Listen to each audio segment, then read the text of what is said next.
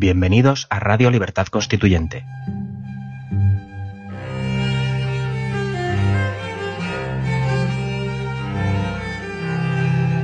Están escuchando Los Florilegios Diarios de Trevijano.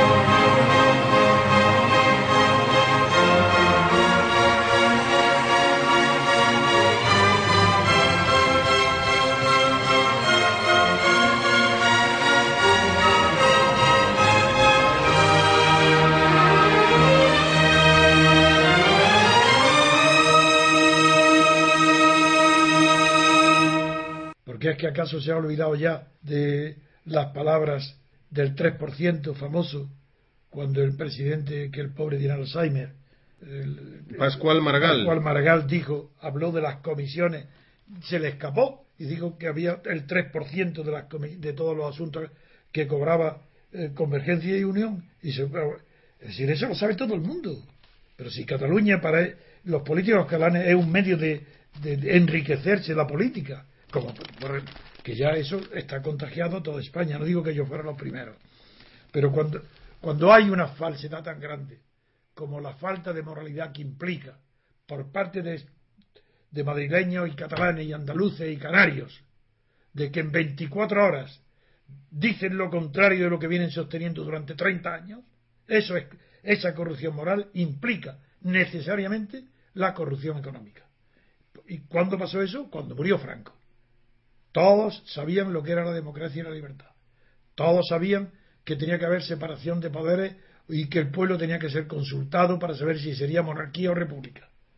Y en- bastó que la comisión de los nueve, en la que yo como es natural no estaba, visitó a Suárez y Suárez les prometió a todos, primero las listas electorales y luego el pago por el Estado de todos los, la conversión en estatales de todos sus partidos. Y ellos mismos eh, perennemente ya sin votación ninguna de las bases darle la jefatura a cada uno de sus partidos mediante el, sistema proporcional ya que ellos designaban las listas quién le va a discutir que ellos eran los jefes así se hicieron jefes jefes los jefecillos Felipe González Santiago Carrillo y compañía.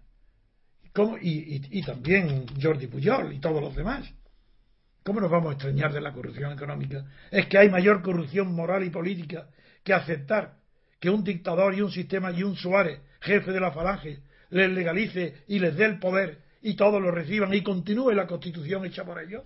¿Cómo? ¿Qué constitución? Todavía hay quien en España se cree que hubo elección, pero es que es posible que, que nadie de esa generación no diga que aquello fue una falsedad absoluta, que jamás hubo cuestión de elegir entre monarquía y república, que se votó un todo en el que solamente se decía sí o no, es decir, sí, ¿quiere usted que reformemos las leyes de Franco? No. ¿quiere usted que continúe intacto igual que estaba Franco? Esa fue la votación. Y dentro del sí implicaba monarquía. ¿Qué monarquía? La designada por Franco. En contra de la voluntad del titular único de la monarquía, que era el conde de Barcelona. En contra de su voluntad. Su hijo lo traicionó y Franco hizo lo que le daba la gana. Que fue dictador después de morir. Mejor dicho, fue dictador para después de su muerte. ¿Y, ¿Y quién le obedeció? A Franco, Santiago Carrillo, Felipe González, Jordi Puyol. Esos son los, herederos de Franco, los, que, los albaceas de Franco, los que cumplieron su testamento. Repito, Felipe González, Santiago Carrillo, Jordi Puyol. A los tres los conozco personalmente. Los tres traicionaron su vida entera anterior. Y esa es la consecuencia que se están pagando.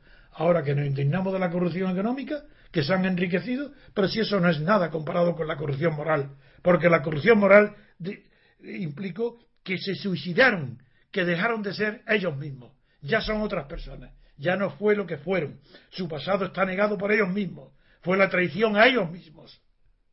Y porque yo no quise seguir ese camino, he sido exiliado, apartado, ignorado, desconocido, difamado por lo de Guinea. Cuando fue un acto del que estoy tan orgulloso como de, mi lucha permanente contra Franco. Tan orgulloso como haber sido declarado por Franco dos veces que yo era el enemigo principal de su régimen, en dos consejos de ministros, de los que hay testimonios de los propios ministros que asistieron a él. Pues tan orgulloso como de eso estoy de haber sido el factor principal, y por no decir único, de la independencia de Guinea Ecuatorial. ¿Qué tengo yo que ver con que un, luego Macías se hiciera dictador con una constitución que redactó Herrero de Miñón, no yo? Y toda esa difamación, esa mentira la he soportado durante todo este tiempo, durante más de 30 años. Y ya está bien. Ahora digo, sí, que están todos corrompidos económicamente, porque todos están corrompidos moralmente.